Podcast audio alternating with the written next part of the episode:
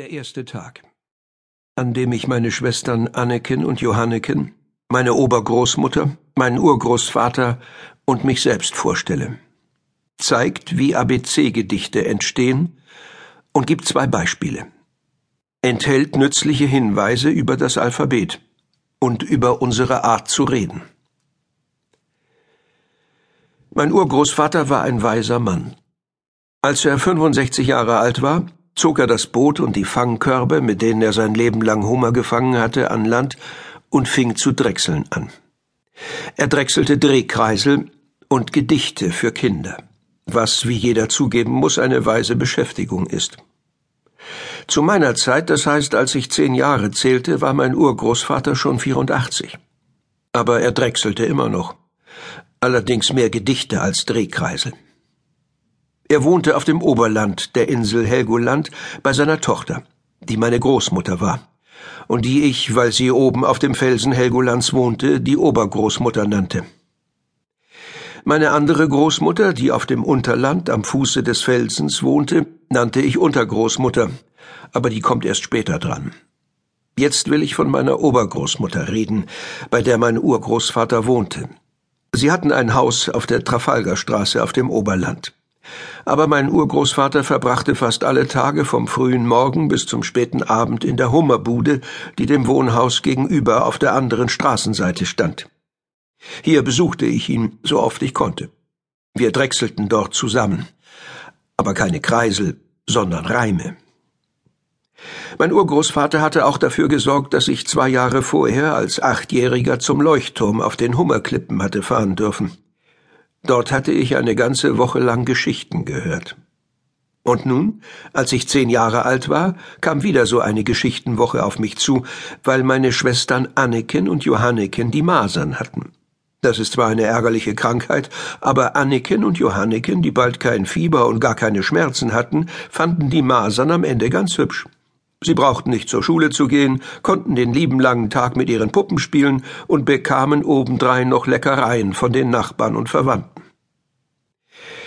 Den größten Vorteil von den Masern aber hatte ich. Weil es nämlich eine ansteckende Krankheit ist, wurde ich umquartiert. Und so kam ich in die Trafalgarstraße zu meiner Obergroßmutter und meinem Urgroßvater. Hallo, Boy, rief der, als ich mit Sack und Pack dort angezogen kam. Willst du das Schiff wechseln? Jawohl, Captain, antwortete ich und legte die linke Hand an die Pudelmütze. Man grüßt mit der rechten Hand, sagte mein Urgroßvater. Außerdem bin ich nicht der Kapitän, der steht dort in der Tür. Er zeigte auf meine Obergroßmutter, die darüber verdrießlich den Kopf schüttelte und dummes Zeug brummte. Meine Obergroßmutter, die oben auf dem Inselfelsen wohnte, war eine ernste Frau. Seitdem ihr Mann, mein Großvater, einen richtigen Motorkutter gekauft hatte und damit zwischen unserer Insel und dem Festland hin und her fuhr, war sie noch viel ernster geworden. Der Kutter frisst uns noch die Haare vom Kopf, sagte sie, als wir nach dem Mittagessen in der Küche saßen. Früher, als wir bloß die Schaluppe hatten, brauchten wir jedes Jahr ein Knäuel Tauwerk, ein paar Planken, zwei Eimer Farbe und ein paar Flicken für das Segel. Aber was wir jetzt alles brauchen, du meine Güte, das kostet jeden Monat ein Vermögen. Dafür verdient ihr fünfmal so viel wie früher, lachte mein Urgroßvater. Verdienen? schrie meine Obergroßmutter. Nennst du das verdienen, wenn ich jede Mark, die er mir bringt, gleich wieder hergeben muss für Proviant? Ich möchte wissen, wer diese Berge von Proviant auf dem Schiff eigentlich verzehrt. Davon könnten 77 ausgehungerte Klabautermänner satt werden. Oh je, flüsterte mein Urgroßvater mir zu. Wenn sie von Klabautermännern anfängt, dann hört sie erst beim jüngsten Gericht wieder auf. Komm, wir verdrücken uns. Er stand auf und sagte, ich geh drechseln, Margareta, und den Kleinen nehme ich mit. Ja, macht ihr euch nur aus dem Staub und lasst mich mit meinen Sorgen allein, rief sie. Das verstehen alle Männer. Und bring das dem Jungen nur zeitig bei, damit er auch so ein Taugenichts wird wie du. Ich mischte mich in den Streit der Alten nie ein. Ich sagte Tschüss, Obergroßmutter, und wutschte hinter dem Urgroßvater zur Küchentür hinaus.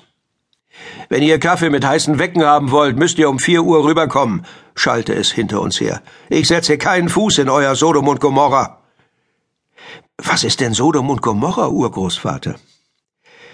Das waren zwei Städte, in denen alles drunter und drüber ging, Boy. Du kannst es in der Bibel nachlesen.